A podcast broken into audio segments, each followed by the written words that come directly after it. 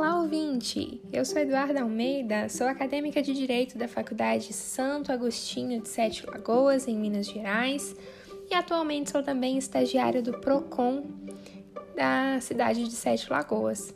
Bom, hoje eu trago um tema para nós discutirmos nesse podcast, que é a ineficiência da prestação pecuniária no âmbito dos juizados especiais e a prestação de serviço à sociedade como medida preventiva.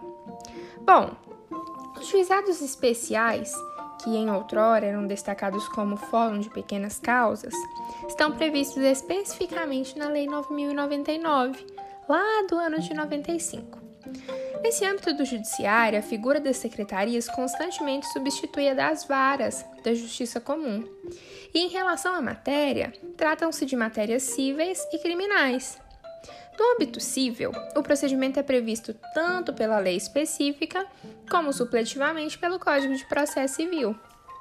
No entanto, a legislação pertinente ao âmbito criminal, ela tem um apoio na lei específica e, por vezes, vai se embasar na doutrina e no Código de Processo Penal e no Código Penal em si. Mas há também a influência de matérias é, previstas em legislações como a de meio ambiente, o Código Brasileiro de Trânsito, o Código de Trânsito Brasileiro e a Lei de Contravenções Penais. Frise-se que o âmbito criminal do juizado é a matéria desse estudo. Portanto, é necessário que se compreenda que o GECRIM, o Juizado Especial Criminal, possui finalidade e limitação específica, conforme preceitua o artigo 60 da lei que o institui.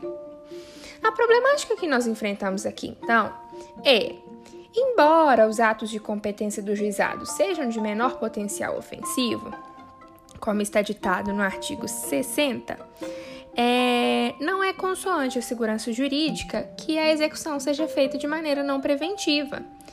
Eu passo a expor, então, a existência de um instituto específico do Juizado Especial Criminal o da transação penal. Ora, o artigo 60 dessa lei vai instituir no seu parágrafo único o Instituto da Transação Penal. E para melhor explicitar essa problemática, eu trago também alguns princípios específicos previstos lá no artigo 62 desta lei. O processo perante o juizado especial orienta-se por critérios tais como oralidade, informalidade e reparação dos danos sofridos pela vítima.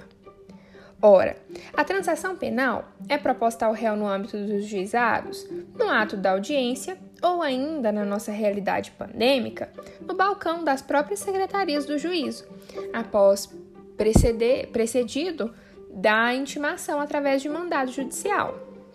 Contudo, é, deve-se contrapor né, essa mera propositura a dois outros aspectos: o da informalidade, bem como a finalidade de reparação que o Instituto se destina.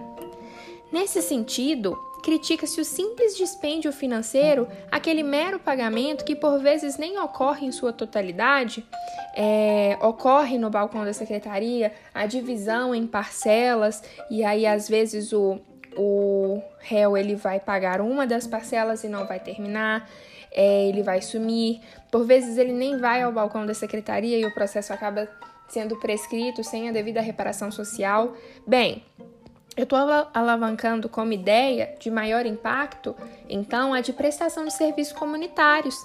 Dessa forma, corrobora-se de forma tendente a garantir o retorno social do delito cometido e ainda né, por meio mais efetivo, a responsabilização do réu. É, e não para por aí.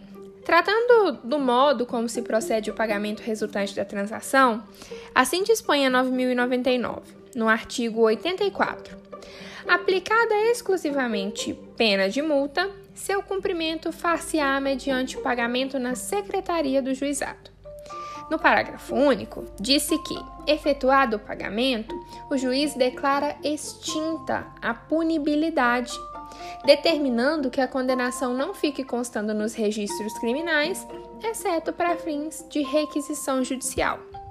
Ora, então, não trata-se de é um ato simples, nós estamos falando de uma possibilidade de extinção de punibilidade. Considerando, né, sendo considerado mero pagamento como meio para a extinção da punibilidade, o que eu indago e o que eu trago você, ouvinte, a reflexão é: a finalidade da lei nesse sentido foi de resolver o mérito ou de simplesmente resolver o processo?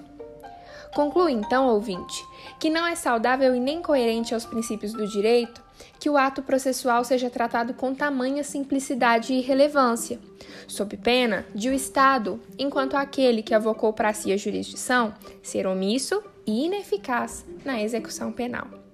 Se você gostou desse podcast, clica no follow, siga a nossa página e compartilhe com os amigos.